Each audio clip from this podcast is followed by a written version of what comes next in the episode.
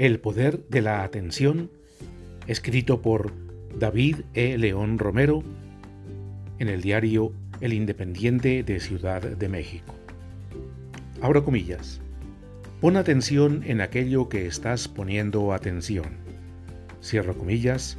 Amy Krause. La atención es uno de los recursos más poderosos con los que contamos el elemento fundamental en las tareas que desarrollamos y que determina en mayor medida la eficacia y el éxito en las mismas es la atención. Algunas de sus definiciones la describe como la aplicación voluntaria de la actividad mental o de los sentidos a un determinado estímulo. De esta forma, centramos nuestra atención en aquello que consideramos importante, dejando de lado todo aquello que no lo es, la atención cuenta con diversas características como lo es la amplitud, entendida como la cantidad de información a la que se puede atender. El desplazamiento, entendido como la capacidad de migrar nuestra atención de una cosa a la otra.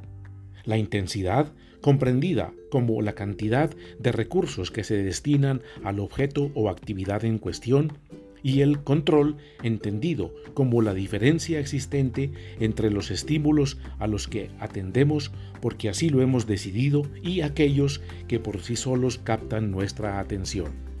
En cuanto a los tipos de atención, los especialistas nos presentan la atención activa, sostenida, selectiva, dividida y alterna, entre muchos otros.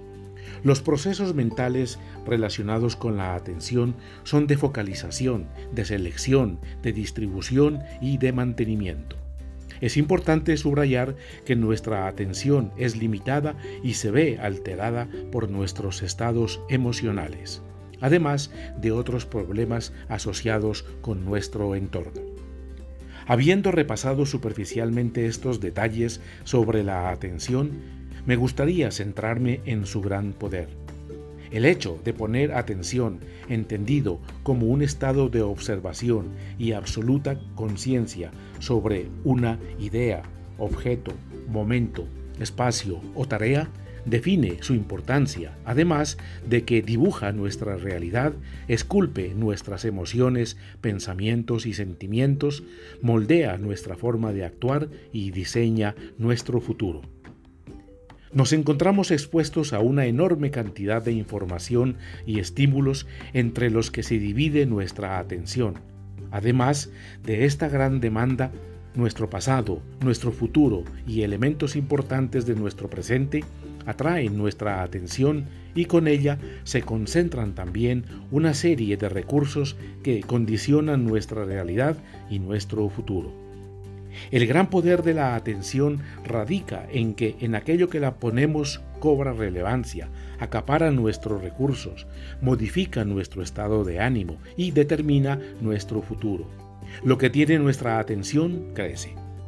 De esta manera, cuando concentramos nuestra atención en ser libres, creativos y construir nuestro perfil, solemos insertarnos en procesos de mejora continua al contrario, cuando concentramos nuestra atención en experiencias negativas del pasado, nuestro presente se nubla, generando modificaciones en nuestro estado de ánimo y por ende condicionando nuestro futuro. Tenemos en nuestra atención una varita mágica que activa todos aquellos elementos que atendemos. Nuestra atención define nuestro presente y con ello en gran medida nuestro bienestar.